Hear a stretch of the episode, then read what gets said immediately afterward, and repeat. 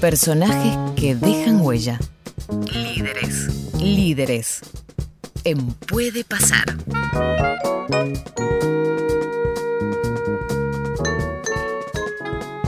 8 de la mañana, 34 minutos, sección de líderes con el queridísimo Nicolás Jase. Nico, buen día, buena mañana, ¿cómo estás? Hola Gus, ¿cómo estás? Muy buen día para vos, para Sofi, para Clau. Bueno, hoy tenemos un personaje eh, que creo que ha marcado un antes y un después en la historia del fútbol. Va, creo no. Evidentemente hay gente que se siente identificada y algunos que lo critican, pero no hay dudas, que si yo te digo que vamos a hablar de Pep Guardiola, es alguien que ha reinventado el fútbol moderno. Sí, no, un personaje divino. ¿eh? Ah, Guardiola tenemos, Claudia. Mira vos. Ay, qué lindo, qué ganas de escuchar lo que tiene para contar. Bueno, vamos a arrancar entonces eh, con el Pep Guardiola, eh, que vive rodeado de éxitos criticados y fracasos inventados. Eh, leí alguna vez en un artículo y me pareció una frase extraordinaria. Eh, Guardiola creció con Johan Cruyff y probablemente sea el mayor referente en la continuación del legado del holandés. en general el fútbol se ha dividido desde hace mucho tiempo esta parte, de un lado por el resultadismo y por el otro lado por el lidismo, sin importar las formas, como si el resultado llegara por una situación fortuita y no por el trabajo y no por una idea. Bueno, Pep logró a lo largo de su carrera que convivan el éxito absoluto a la hora de conquistar títulos y a su vez imponer su sello. Por eso yo quiero arrancar escuchando a Guardiola y su filosofía, lo que él cree que es el fútbol y cómo él lo encara a la hora de pararse delante de un plantel. Yo siempre he pensado que todos los futbolistas del mundo de pequeños se hicieron futbolistas por el contacto del balón, no por otra cosa, esta. Luego hay muchas otras cosas importantísimas, pero la fundamental es que todos se hicieron futbolistas porque un día en la calle, en cualquier sitio, eh, le dieron patadas a un, balón. Esta, y creo que tenemos el deber de que esto nunca olvidarlo, porque los jugadores, los jugadores juegan por eso. Por, por, por, por, este. Y he intentado esto siempre. yo, yo cuando jugaba en el barrio jugaba y quería el balón y atacar. Y cuando me robaban el balón, lo tenían otros, a mí me molestaba. Yo en esto sí que soy muy egoísta, el balón lo quiero para mí. Eso sí que... Uh, si, y, si el contrario lo tiene, yo no te espero, yo te lo voy a quitar. Que sepas que te lo voy a quitar y voy, y voy a, a, a, a por ti.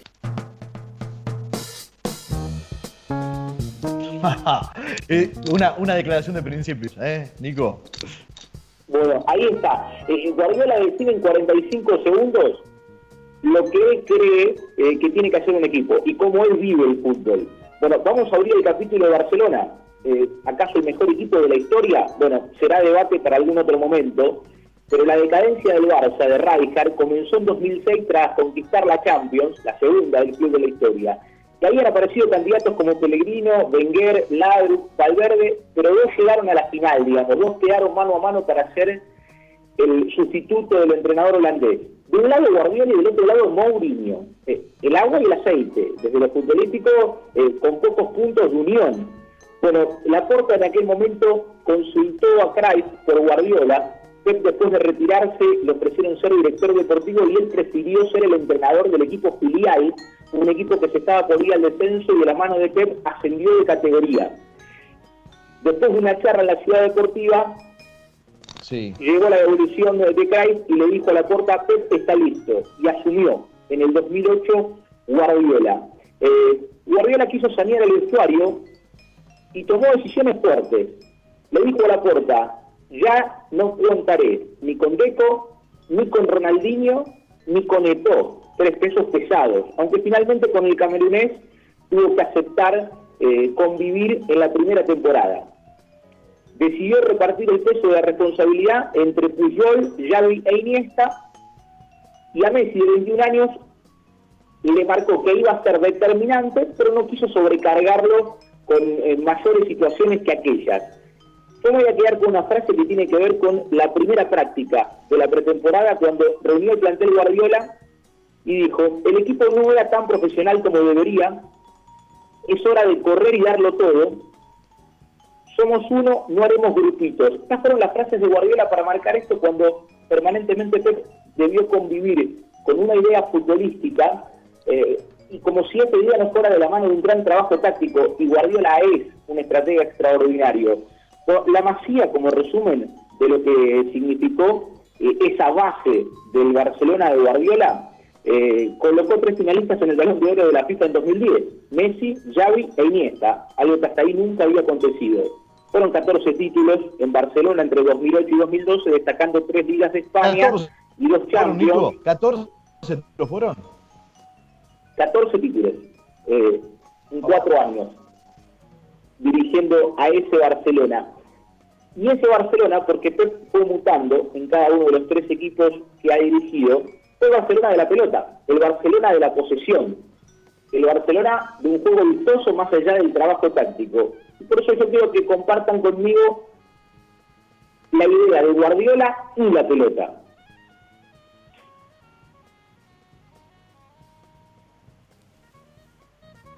Ah, un equipo que genera que todos participen de esa cosa por la cual se hicieron futbolistas, que es el balón, es la cosa que une más a un equipo, dentro y fuera del campo, el balón.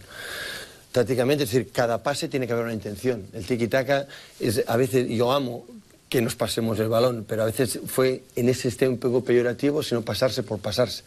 Digo, pasarse el balón para una intención, para mover una estructura defensiva, para atacarlos donde tú te conviene. Es el balón se mueve para tú hacer mover a esa estructura y decir, yo te muevo aquí para atacarte en otro sitio. Cuando el balón está parado, el mimetismo de control defensivo es muy fácil. Cuando el balón está en continuo movimiento, el mimetismo defensivo del oponente no sabe dónde está. Y en ese momento, en esa estructura que se mueve, que en función de si salen los de fuera, los de dentro, ahí es donde uno puede atacar. Por eso se tiene que entrenar y más, y más, y más, y siempre, y siempre, y siempre con el balón, porque es lo que da lo que da peso al juego. A, peores jugadores entrenan en espacios más grandes y a mejores jugadores entrenan en espacios más reducidos para que tengan menos tiempo para pensar y tomar decisiones justas. No hay otro. Yo amo el juego de ataque porque uno primero es propositivo, otro le, das coraje al jugador a, sentirse protagonista de algo, no solo a, depender de los, de los demás.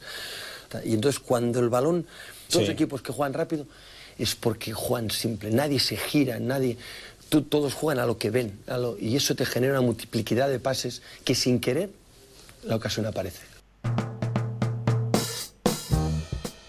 Nico, siento cada vez que lo escucho, ¿eh? en este caso con, una nueva declaración de lo que es el, fútbol y su manera de enfrentarlo, pero es imposible encontrar cualquier declaración de Guardiola en la cual no tenga una expresión de pasión, ¿no? En la cual la, pasión no se palpe, ¿no? No, se note en, sus formas de decirlo cuando habla particularmente de estas cosas. Sin duda, eh, y es una característica.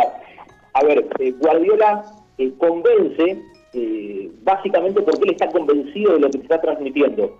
me parece que ese es un buen resumen. y entonces después todo aquello que cuenta, con esa pasión que vos describís, se traslada. Yo sé que lo de Guardiola da para hablar horas, por eso resumí eh, algunos puntos desde su filosofía, desde su idea. Y después de aquel exitoso Barcelona, él decidió, tras un año sabático en 2003, asumir en Bayern Múnich. Y era otro fútbol, eh, era otra historia, otro contexto, otra filosofía futbolística, la de la Bundesliga, y le tocaba mejorar al mejor Bayern de la historia, que de la mano de Henkes había ganado todos los títulos que había disputado en la temporada anterior. Bueno, algunas innovaciones tácticas fue situar, por ejemplo, a Lan en el mediocampo, algo que ya venía haciendo en la selección alemana, eh, y el técnico convirtió el conjunto alemán en una máquina que destrozaba a los rivales con un ritmo descomunal, con velocidad, muchas veces con contragolpe y poderío físico. Es decir, Guardiola mutó. ¿Jugaba con la pelota? Sí. ¿Había un equipo que tenía la posesión en la gran mayoría de los cotejos? También. Pero adaptó esa idea al fútbol alemán, a las características que encontró en aquel plantel del conjunto germano.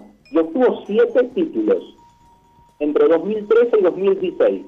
Tres Bundesligas, dos Copas de Alemania, una Supercopa de Europa y un Mundial de Clubes pero no pudo conquistar la Champions. ¿Acaso el único punto eh, que terminó, eh, si se quiere, molestando a Guardiola con respecto a su gestión, que fue por demás exitosa?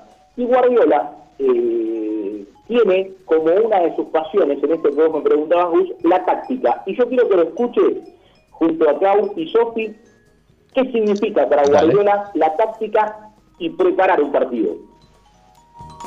Planeo que es lo más divertido de mi profesión, es cuando planeo el partido, que es una manera de planear qué va a suceder. Es decir, lo más maravilloso de mi profesión es imaginar el partido que va a suceder mañana, con los jugadores que tengo, con esas herramientas que tengo, con el contrario, que sé lo que hace, soñar qué va a pasar. Pero uno piensa, estos tipos hacen estas cosas, si hacemos esto, les vamos a joder.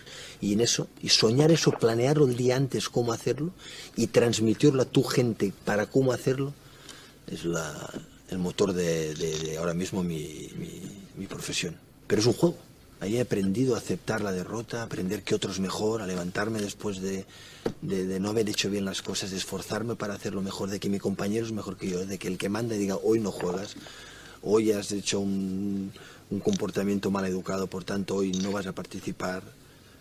todos esos, esos actos de, las relaciones, a mí me lo ha dado el deporte. Me ha sido mi educación, me lo ha dado el deporte pero no de manera es así, no, no, de verlo, de compartir. Ah. Yo, he aprendido de que yo hoy ahora me esfuerzo por ti, pero es que mañana yo sé que este hará un esfuerzo para mí para conseguir un, un objetivo. Nico, ¿sabes qué? Recién escuchando estas declaraciones, em, me quedo pensando lo importante que es imaginar y todo el laburo previo, planear la magia que tiene toda esa parte del entrenamiento y, la función del entrenador. Ahí creo que hay una clave en ser apasionado de planear cómo jugar un partido. Sí, y de convencer a los jugadores, eh, porque Guardiola, eh, que encuentra como la parte más entretenida de su trabajo eh, cranear el partido de turno, observar cuáles son las virtudes y los defectos del rival para cuidarse de los primeros y explotar los segundos, encuentra eh, en eso un desafío para convencer al futbolista. Por eso yo decía en el arranque, Sofi, esta situación con la que Guardiola convivió permanentemente eh, y al día de hoy tiene muchos detractores porque, por ejemplo, no gana la Champions, que no se dio con Bayern Múnich y que no se dio con Manchester City, que es un poco eh, lo que quiero hablar para cerrar. Y esto tiene que ver, eh, básicamente, con que Guardiola logró derribar un mito. Él impone su idea, esta que trabaja, esta que piensa, esta que cranea en la previa de cada partido o cuando arma un plantel para encarar una temporada, y esto juega bien además de conseguir el título. Entonces rompe eh, con esta estructura de eh, lirismo versus resultadismo y de hecho él habla de táctica, eh, de lo importante de la preparación física, del desarrollo de cada partido, más allá de aquello de la posesión o de un juego vistoso que muchas veces por ahí es donde lo quieren encasillar al técnico español. Yo hablé de fútbol, hablé de una filosofía, hablé de la pelota, porque el Barça fue el conjunto de la posesión. Mencioné la táctica, que es una buena manera de describir cómo mutó eh, Guardiola en el fútbol alemán. Y yo voy a hablar de los jugadores. Eh, Manchester City mm. eh, fue, si se quiere, el equipo de los mandamientos de Pep, porque fue riguroso para marcar un plan de alimentación, de conducta, de vestimenta, eh, horarios para cumplir, para llegar a casa y a un entrenamiento, eh, por ejemplo, aquella medida de que ya no hay internet en los vestuarios y que no se pueden realizar llamadas en el micro. Bueno, situaciones que tienen que ver cómo Guardiola es eh, en el día a día, eh, la intensidad con la que trabaja y cómo puede llegar un desgaste con cada plantel. En el 7 está desde 2016, conquistó 8 títulos, 2 Premier, 3 Copas de la Liga, como lo más destacado, y busca en esta temporada o estaba como ese objetivo hasta la llegada de la pandemia poder quedarse con la Champions, que es su gran objetivo. Sin embargo, Guardiola va a plantear en el siguiente audio cómo es el trato con los jugadores y cómo él debe manejarse en esta intensidad que él tiene y en este 110% que le pide cada día a cada futbolista. Algo parecido a lo que recién ustedes repasaban con Teo a la hora de hablar de Gallardo. Guardiola y los jugadores sigue siendo el gran, el gran reto. Conseguir que los que juegan te quieran o entiendan tus decisiones, cosa que creo que es imposible. Uh, creo que Tele Santana, cuando antes de se retiró, dijo una frase maravillosa, que ¿por qué se retira maestro cuando usted es un gran? Y dice, no les aguanto más. uh, pues uh, hay momentos que yo, yo les entiendo. Hay una parte que lo entiendo porque yo he sido futbolista y creo que todos los entendemos los futbolistas, que es la de, la de que entiendas que te entiendan, que solo puedas escoger a 11, que hoy prefieres atacar con laterales más profundos que otras veces y cuadra más con otros futbolistas. Y ellos, aunque intentes, no lo entienden. Pero por otro lado es igual, porque ellos son jugadores de alto nivel que están ahí para jugar. Y tú les dices que no jueguen. Es que no jueguen, es que vayan a la grada. Ah, ¿Cómo convences eso? Es imposible. Entonces ese, ese gran reto de poder conseguir que más o menos todos puedan pensar. Por siempre he pensado que equipo que tiene buenos suplentes a nivel humano son equipos campeones. Son equipos que puedan. Si no, si te rompen mucho las, las que todos sabemos, no hay, es, es muy, muy complicado poder hacerlo. Algo eh, incluyo, Clau, eh, la, la valía del, relevo, ¿no? Los grandes técnicos, bueno, Bianchi lo decía mucho en el fútbol argentino, él- y recién lo, resumía Guardiola, ¿eh? y me antes de volver a Nico, me apoyo en vos también, Clau, recién Sofi iba un poco para ese lado también, pero tomando esto último, el valor del plantel completo, la valoración del suplente, de que esté preparado para aportar lo que tiene para dar en cualquier momento. Qué buena frase la que deja Guardiola con eso, porque hay una cosa que es cierto y que lo sabe como técnico, nunca se puede conformar a todos. Nunca todos, todos van a estar contentos y van a estar de acuerdo con lo que vos proponés, sobre todo los que se quedan afuera. Y cuando están los que se quedan afuera y empiezan a tirar bombas para los que sí les toca estar adentro, ahí es donde tienen la mayoría de las complicaciones los técnicos, sobre todo porque tienen un vestuario que está alborotado. Qué importante esto que dijo de que un, plantel campeón tiene que tener sí o sí buenos suplentes y no entiendo que no se refiere solamente a lo futbolístico, sino a esto, ¿no? A esto de gente que apoye que tiran todos para el mismo lado. Exacto, exacto. Bueno, Nico, eh, un poco por esa línea, yo tengo una pregunta más eh, para, para hacerte y para abrir un, un rato, pero no- nos queda todavía el, el final de lo que tenés armado para esta sección maravillosa y hoy con Guardiola, ni más ni menos. Mira, yo quiero resumir antes de cerrar, eh, desde lo estadístico, no son 29 títulos en 11 años de carrera que ha conquistado Pep Guardiola. Casi Eh, tres por año. Quien más ha logrado ha sido Ferguson con 48 en 39 campañas. Y ese es un poco el contexto desde los resultados en esta dicotomía que siempre se plantea. Pero yo, el último audio que les quiero hacer escuchar no tiene que ver con Pep, porque ya lo escuchamos hablando de su filosofía, de la pelota, de la táctica, de los futbolistas. Pero escuchemos a Messi. ¿Y qué significó Guardiola en su carrera? Me gusta hablar de, de táctica, tuve un maestro único en ese sentido como fue Pep y creo que en ese sentido yo crecí muchísimo y, y aprendí mucho al lado de él. Y cada partido te lo prepara eh, diferente y te lo prepara de la manera para, para ganarlo, te dice vamos a jugar así, va a pasar esto y nos vamos a mover así y después va a la cancha y pasa. Hay técnicos que son muy buenos, que tácticamente eh, saben muchísimo, te paran el equipo, pero esta parte de eso tenía que, que te decía lo que, los movimientos que tenía que hacer dentro de la cancha para atacarlo y lo que iba a pasar y después pasaba. Me enseñó lo que hablábamos de táctica muchísimo. Yo cuando llegó él tenía 18, 19 años y, y jugaba por cómo jugaba yo. Me movía a, a lo que a mí me parecía y a lo que yo entendía que tenía que hacer. Cuando llegó él, me ordenó, nos ordenó, nos hizo jugar de una manera que, que quedó visto por todo el mundo. Bueno, si, si alguien, si alguien puede ponerte el rótulo, lo que sea, es el mejor jugador del planeta hoy, ¿no? Y me parece que resume un poco esta idea, ¿no? Eh, de la filosofía de Pep, de lo que significa la táctica, eh, de lo que significa la pelota y de esa relación con los futbolistas y el convencimiento y la intensidad. Bueno, por eso sé que era una columna que, que era difícil de resumir porque es un personaje riquísimo, eh, pero desde, si se quiere, sus cuatro principales ideas, intenté reflejar un poco eh, de qué se trata eh, este método Guardiola y esos tres ciclos absolutamente exitosos como han sido el de Barcelona, el de Bayern y el del City que todavía está vigente, resumido creo, nada más y nada menos como decía Gus, en el mejor jugador del mundo en la actualidad.